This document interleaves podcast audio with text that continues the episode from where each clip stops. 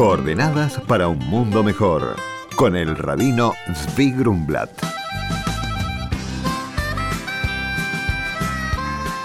Leilu Nishmat para la elevación del alma del señor Abraham Ben Baye Alava Shalom.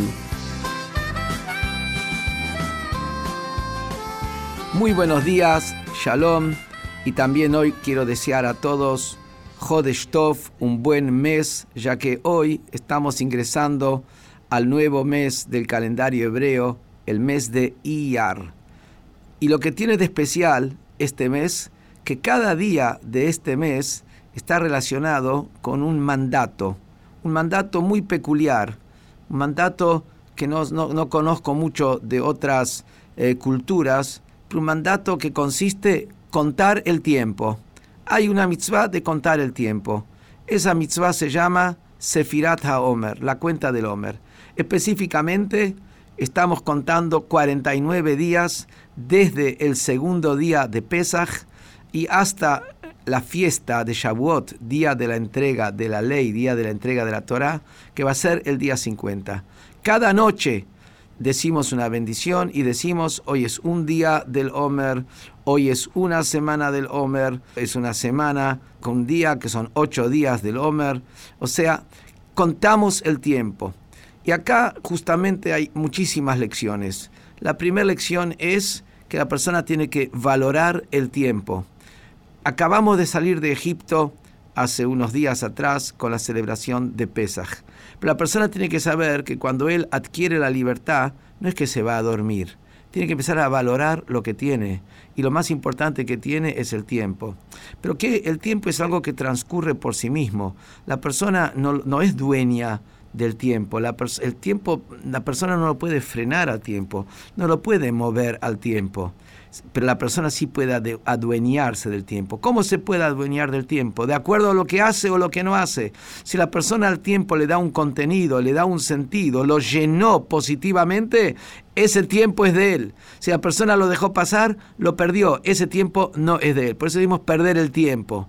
Perder el tiempo quiere decir eso. Y esto nos viene a enseñar acá, en primer lugar, la cuenta del Homer, que tenemos que contar cada día y después contamos semanas. ¿Por qué? Porque la persona no puede tener una semana si no tiene primero días. Y para tener días, primero hay que tener horas. La persona tiene que valorar su tiempo. ¿Qué hace con todo esto? Y acá tenemos que son 49 días desde la salida de Egipto y hasta la entrega de la Torah. ¿Por qué 49 días? Porque nos dicen en los libros de la mística que 50 veces se menciona en la Biblia la salida de Egipto. ¿Por qué reiterar 50 veces la salida de Egipto? ¿Qué necesidad hay de eso? Porque la respuesta es que salir de la, de la esclavitud a la libertad no es un solo paso.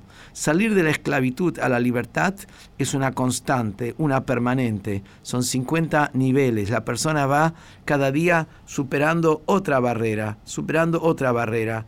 En un instante se sale del pozo, pero después de salir del pozo hay que ver cómo uno empieza a vivir. Y en eso está el gran reto. Y ahí decimos que igual como hay 50 portones de sabiduría, de comprensión, de acuerdo a los portones de la comprensión, que la comprensión es lo que a la persona le abre el camino, lo conecta con lo que está más allá, a través de eso la persona va escalando posiciones. Y las exposiciones se escalan de un día al otro con un salto. Cada día hay que contar un día, hasta que finalmente llegamos al 49 y ahí tenemos 49 días, recibimos la ley, recibimos la Torah, que tengamos entonces un mes lleno, un mes efectivo, un mes pleno, un mes que aprendamos a contar y apropiarnos del tiempo. Por consultas al rabino pueden escribirnos a coordenadas@jabad.org.ar. Coordenadas para un mundo mejor con el rabino Zvi Grumblat. Shalom y Shavuot